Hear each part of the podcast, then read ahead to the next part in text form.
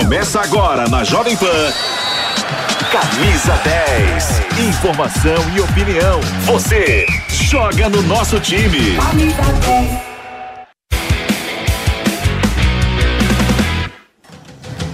Oi, gente! Estamos começando mais um Camisa 10 em dia de clássico, Palmeiras e Corinthians. A gente vai repercutir também a eliminação deste Fluminense com confusão no aeroporto na chegada no Rio de Janeiro, um absurdo. A gente vai conversar com o Rodrigo Viga já já para falarmos disso. Vamos trazer também os preparativos do lado do Corinthians com Kaique Apostos. Mas antes disso, começamos então com o dono da casa, Pedro Marques já está aqui posicionado. Pedro Pedro, seja bem-vindo. Dia de clássico, um clássico comandado por portugueses pela primeira vez na história e há mais de 100 anos que a gente não tinha um confronto de técnicos portugueses aí no derby. É verdade, Viviana. Muito bom dia para você, para todo mundo. Perdão. É isso mesmo. É, europeus e nessa história mais do que centenária, nesse clássico, nesse derby Corinthians e Palmeiras, já tivemos uruguaio de um lado, italiano do outro, húngaro de um lado, é, português do outro, enfim, vários e vários nomes que dirigiram Palmeiras e Corinthians no decorrer da história. Há quase 100 anos não tínhamos esse embate entre dois técnicos europeus e pela primeira vez, como você destacou, é o primeiro confronto entre dois técnicos portugueses em Corinthians e Palmeiras. De um lado, o técnico Abel Ferreira, campeão da Copa Libertadores em duas oportunidades, campeão da Copa do Brasil, da Recopa Sul-Americana, já quatro títulos no currículo, um trabalho mais consolidado. E do outro, o Vitor Pereira, que está chegando, está conhecendo um pouquinho do Brasil, está se adaptando também ao elenco do Corinthians e hoje vai ter a primeira prova diante do Palmeiras, né? Com vai ter o primeiro teste já com essa rivalidade. A expectativa é de casa cheia, mais de 38 mil ingressos já foram vendidos de maneira antecipada. O Palmeiras confirmou 38.400 400 ingressos, o que pode significar o maior público desde a retomada, né? Nos estádios, após aí ah, o fechamento com a, com a pandemia. Então, expectativa de casa cheia. Palmeiras que está invicto no Campeonato Paulista, são 10 jogos, dois empates, oito vitórias, só sofreu um gol na competição e hoje deve ir com força máxima. O que tudo indica, apenas Luan está fora da equipe, enquanto Gabriel Menino e Patrick de Paula que já se recuperaram das suas lesões estão de volta, Viviana. Pedro, a gente estava vendo ali as imagens da preparação. Você está falando com relação a essa escalação, provável escalação. Tá difícil a gente acertar e cravar exatamente a escalação. Nesse começo, os clubes mudando muito as suas escalações também e testando possibilidades. O que está valendo esse clássico? Esses jogadores estão indo com todo o empenho mesmo? O que está valendo? Porque os dois times já garantiram a sua classificação em primeiro lugar nos seus grupos no Campeonato Paulista.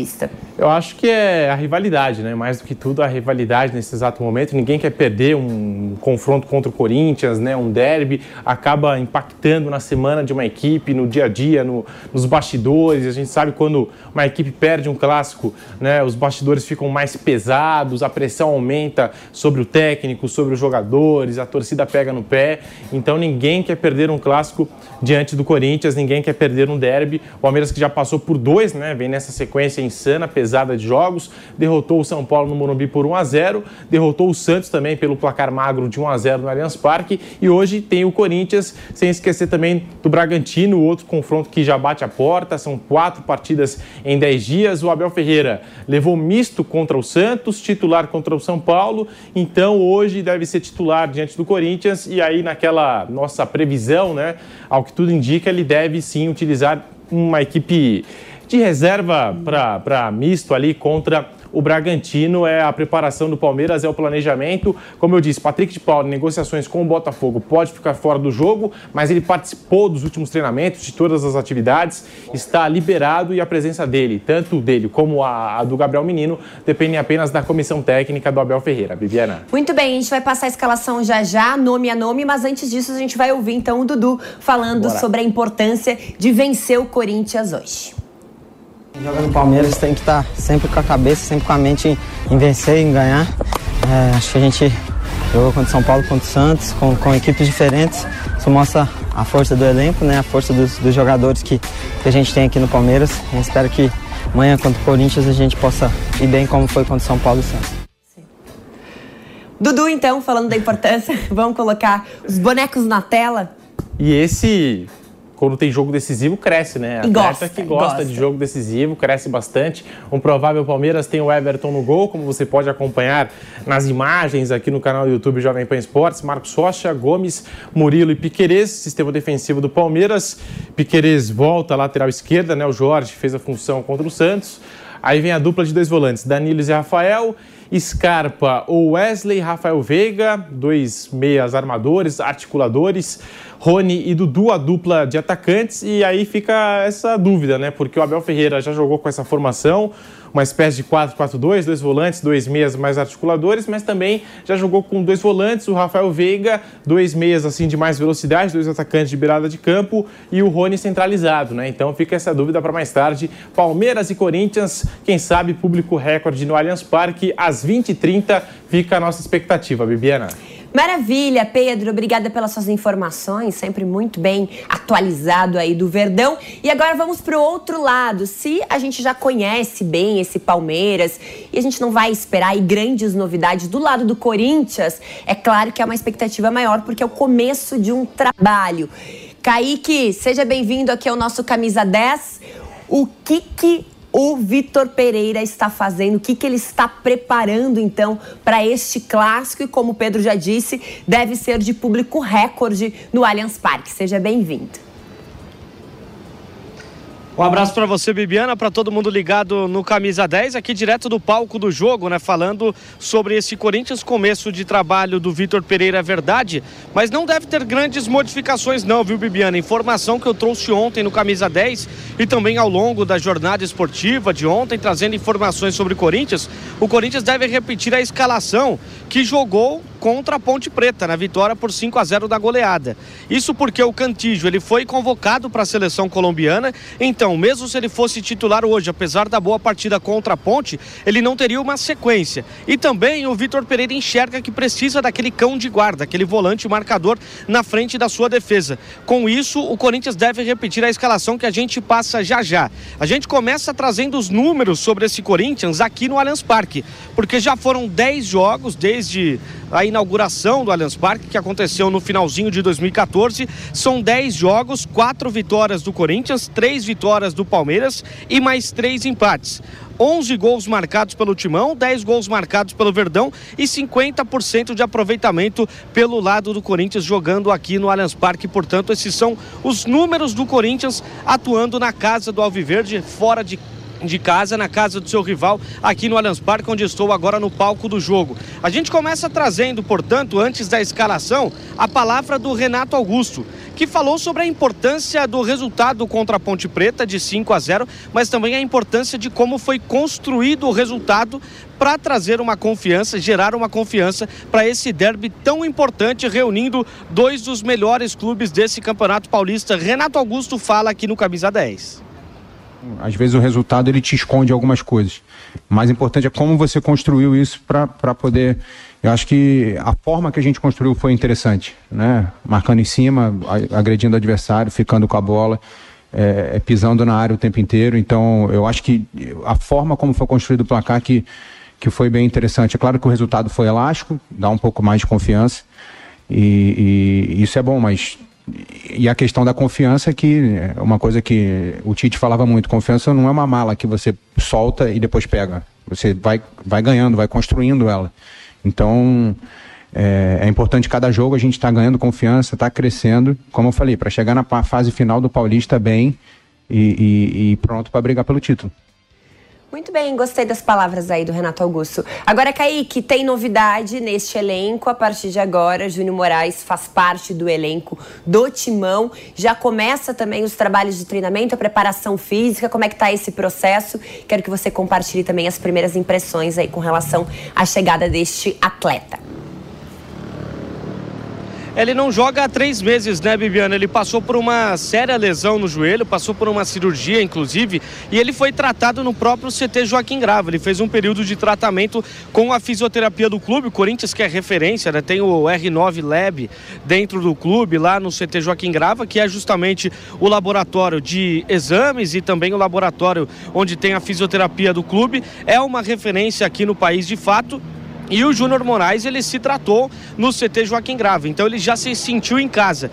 Ele também falou na sua chegada sobre a grande recepção que ele teve com o elenco. Um elenco muito experiente, um elenco de grandes jogadores. O Júnior Moraes, apesar de não jogar contra o time do Palmeiras ainda, logicamente, porque precisa retomar a forma física para poder estrear do Corinthians, ele já realizou o primeiro treinamento ontem. Ele fez um treinamento, inclusive, em dois períodos, treinou separado. Eu passei praticamente a tarde inteira ontem no CT Joaquim Grava e teve o treinamento pela manhã e durante a tarde ele teve uma bateria de treinamento também com a fisioterapia do clube, mas em campo para poder agilizar, quem sabe, essa sua estreia. Então o Júnior Moraes fala sobre essa expectativa pela estreia com a camisa do Corinthians e também sobre a recepção no elenco lá no CT Joaquim Grava. Feliz demais, é, sensação maravilhosa, primeira vez vestir a camisa de treino e, e poder estar ali com os companheiros muito feliz por ter sido bem recebido. É, o grupo, o elenco é maravilhoso e, e é, o staff também, os treinadores e, e toda a diretoria é, me receberam muito bem. Então estou entusiasmado daí para começar logo e poder estrear o Júnior Moraes, que teve um papel determinante na saída dos jogadores lá na Ucrânia, tem essa liderança já e uma história também aqui no futebol brasileiro, então tenho certeza que deve ser bem desafiador retornar ao Brasil, ainda mais numa equipe do tamanho deste Corinthians. Para a gente fechar as informações, Kaique, vamos então a essa provável escalação do Corinthians para o derby com você.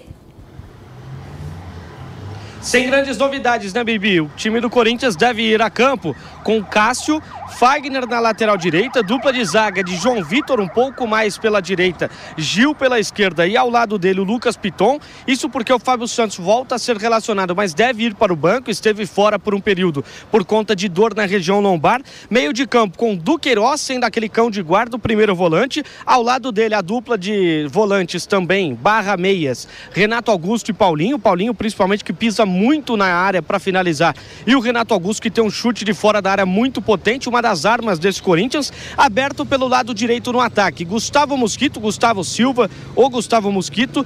Pelo outro lado, pelo lado esquerdo, o William, que também é um jogador que flutua bastante pelos dois lados do campo, até mesmo centralizado. E o Roger Guedes fazendo o papel de camisa 9 de centroavante. Lembrando que no último derby o Corinthians venceu por 2 a 1 com dois gols do Roger Guedes. O Corinthians vai enfrentar hoje aqui no Allianz Parque um clima hostil, é verdade, porque a casa vai estar cheia e a movimentação aqui pelas redondezas do Allianz Parque já é de bastante gente, já tem muita camisa, muito bandeirão sendo vendido e bastante torcedor circulando por aqui também, Bibiana. Kaique, muito obrigada para você. Bom trabalho aí. A gente se encontra amanhã com detalhes, então, deste derby. Agora, 11h45 e uma substituição aqui no nosso Camisa 10 com o Bruno já por aqui. Bruno, a gente viu ali a provável escalação desse Corinthians, a provável escalação do Palmeiras também. E eu quero que a gente fique mais em cima do Corinthians, porque o Palmeiras a gente já está acostumado e, e já sabe mais ou menos o que vai apresentar esse time também. Essa escalação, provável escalação, seriam os 11 que você você colocaria também? Você acha que ele vai com o que ele tem de melhor? Sim, sim, acho que sim. Até pelo que jogou contra a Ponte Preta com esse time. Contra a Ponte, é verdade, no primeiro tempo ele tirou do Queiroz colocou o Cantijo. Mas o Kaique explicou, é um jogo diferente, o Cantijo vai para a seleção logo depois. E o Palmeiras é um time mais forte que o da Ponte Preta. O do Queiroz ele tem um poder de marcação maior, o Cantijo é um jogador mais técnico, não marca tão tão forte quanto o do Queiroz. Então, acho que é essa formação, o Mosquito ao invés do Juliano, né, que talvez seria aí o que daria para discutir mais. É, é, a questão da velocidade mesmo, né? O Juliano é um jogador muito técnico, é bom jogador, mas ele não tem essa velocidade, agressividade, o drible como tem o Gustavo Mosquito. Então é mais uma questão de característica e está ficando claro que o Vitor Pereira gosta de um time agressivo, rápido, um time que tenha velocidade pelos dois lados então, tá dentro, né? O, o Tite costuma dizer, né, que o campo fala. E o campo uhum. é, falou com o Vitor Pereira no jogo de sábado e o time foi muito bem nessa formação. Ô, Bruno, a gente viu o retrospecto de encontros jogando dentro do Allianz Parque, é bastante equilibrado, 50% de aproveitamento. E aí você fala dessa característica do Vitor, né? Que ele gosta de uma equipe mais agressiva, que ele vai para cima também, vai tentar propor. Ainda que seja no ambiente do adversário, ou seja, realmente um, um, treinador com essa intensidade que, indiferentemente do campo que está jogando, ele vai tentar buscar uma equipe mais aguda. Isso, e pelo que ele falou até no sábado, a ideia é essa mesmo, dele colocar a sua maneira de jogar independente do, do adversário, do estádio. Em algum momento o adversário pode jogar o time do Corinthians para trás. O Palmeiras contra o São Paulo semana passada no Morumbi, nos primeiros minutos empurrou o São Paulo lá para trás. A ideia do Rogério acho que nem era ficar acuado ali nos primeiros minutos e tomou o gol do Palmeiras. Então, às vezes o adversário te obriga a recuar. Mas a ideia do Vitor Pereira, e isso está claro no que ele fala, no que ele coloca em campo, é tentar ter um time que sempre propõe jogo, que fica com a bola, que tenta pressionar o adversário assim que perde a bola. Isso foi muito claro contra a Ponte. Perdeu a bola, já pressiona imediatamente para recuperar. Perdeu lá no campo de ataque, pressiona no campo de ataque. Ele, talvez isso eu também tenho essa dúvida, a gente só vai ver com o tempo. É, não sei se com o calendário tão pesado quanto é o calendário brasileiro, ele vai conseguir fazer isso sempre, essa pressão imediata assim que perde a bola. Isso exige muito fisicamente. Contra a Ponte, ele teve uma semana ali do jogo do São Paulo para o jogo da Ponte. Agora não. E ele quase nunca terá uma semana. Então, talvez nesse ponto, daqui a pouco ele tenha que rever um pouquinho. Mas a ideia é ter um time que sempre propõe e que sempre pressiona muito o adversário. Muito bem. E claro que a gente vai repercutir também esse jogo aqui no nosso Camisa 10. Estamos de volta agora na Rádio Jovem Pan Esportes, com todos os destaques do futebol brasileiro e com o nosso Camisa 10. Tem um recado especial para você. Você sabe tudo sobre futebol, né? Então que tal colocar esse conhecimento todo em jogo? Todos os esportes e os maiores campeonatos do mundo disponíveis em um só lugar. Quer apostar no seu time do coração? Ah, prefere assistir os campeonatos europeus e as ligas internacionais? NBA, NFL, tênis, Fórmula 1 e as maiores ligas do mundo? Vai de Bob!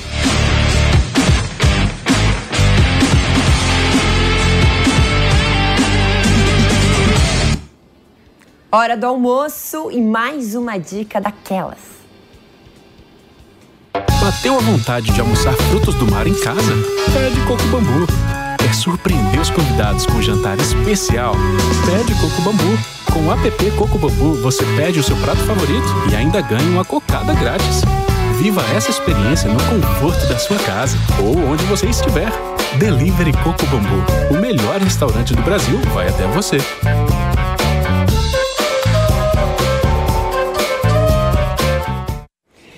Pulinho no Rio de Janeiro e eu vou chamar Rodrigo Viga, daquele cara que sempre traz a polêmica. O que que tá acontecendo? No futebol carioca, porque a gente sempre fala de um clima mais quente, de cobrança do torcedor. E aí, mais uma vez, uma cena lamentável. É verdade, Viga, que esse Fluminense foi muito mal nessa partida, deixou de jogar, abdicou de jogar também, porque tinha construído o resultado na primeira partida, o que resulta agora nessa eliminação, no planejamento, tá tudo errado. Agora, a recepção dos torcedores, entre aspas, aí não tá certo, aí não é legal, né, Viga? Seja bem-vindo. Tudo bem, Bibiana? Bom dia para o Bruno, para o nosso ouvinte, espectador internauta da, Jovem Pan. Qual ano que a gente está mesmo, hein, Bibiana? 2022, não é isso? É, o negócio é. tá feio, viu? É, pois é, 2022. E o dia de ontem foi dia 16 de março de 2022, não foi isso, Bibiana? Então, eu queria trazer dois fatos marcantes. Começando pelo Fluminense, que foi eliminado nos pênaltis por conta de uma postura nada ousada, para alguns covarde diante do Olímpia, jogou com o regulamento literalmente debaixo do braço e quem abdica de atacar acaba sendo atacado. E as consequências acabam, é, invariavelmente, é, sendo de altíssimo risco. E ontem o Fluminense pagou caro, caríssimo, por ter jogado encolhido atrás, para alguns de forma acovardada, diante do Olímpia no Paraguai. Essa postura, talvez não só a eliminação, é, tenha é, motivado essas ações lamentáveis de pseudos torcedores é, do Fluminense. Eu falo pseudo torcedores porque quem sai de casa de madrugada para ir brigar, para lutar, dar soco, pontapé, botar dedo na cara de dirigente, de jogador e de técnico, enfim é, não vejo como torcedor, vejo como um emocionado, um apaixonado é, que deixa a emoção é, sobreplantar, né, sobrepujar a razão. E foi isso que aconteceu durante a madrugada, no desembarque é, do time do Fluminense, o presidente Mário Bittencourt cercado, o presidente Abel, o técnico Abel Braga também foi cercado, mas conseguiu estabelecer uma linha de, de diálogo. O Felipe Melo, né, que normalmente se impõe diante eh, de terceiros, ele acabou ficando acuado. Cenas lamentáveis que aconteceram no Galeão. Por que, que eu estou marcando esse dia 16 de março de 2022? Porque estamos vendo, mais uma vez, cenas lamentáveis como essa, como vimos também no Maracanã torcedor do lado de fora. O jogo começou é, lutando, se engalfiando trepando um em cima do outro para conseguir trocar o ingresso que comprou de forma digital. Então, 16 de março de 2022, dois fatos marcantes. Essa atuação aí é do Fluminense, a recepção da torcida e o que de lamentável vimos também na troca de ingressos no Maracanã. Isso tem que acabar gente... de uma forma generalizada, né, Bebiana? Exatamente. A gente tem até as imagens aí, o conteúdo do registro do aeroporto, dessa agressividade, porque a gente não tem, de fato, ali jogadores é, batendo, é, aliás, torcedores batendo em jogadores, mas intimidando muito dedo na cara, muito próximo. A gente tem o áudio também aí para rodar para você, para você entender do que a gente está falando. Cerca de 15 torcedores, de novo, entre aspas, essas pessoas entraram numa área proibida aí do aeroporto durante o desembarque, estavam esperando no meio da madrugada, vão para cima do Felipe Melo, que é quem aparece aí nas imagens. A gente tem um outro vídeo que está rodando também nas redes sociais desses torcedores conversando com o técnico é, Abel Braga críticas a também a presidência desse Fluminense. E aí, os seguranças precisam tentar de alguma forma conter essas pessoas ali no galeão. Triste, triste, feio, lamentável. E é toda semana a gente trazendo aqui no futebol brasileiro algum tipo cena de violência. Né, Bruno? A gente falou já disso semana passada, na anterior, na outra também. Faz um mês que, pelo menos um dia da semana, a gente traz esse destaque negativo aqui do futebol brasileiro.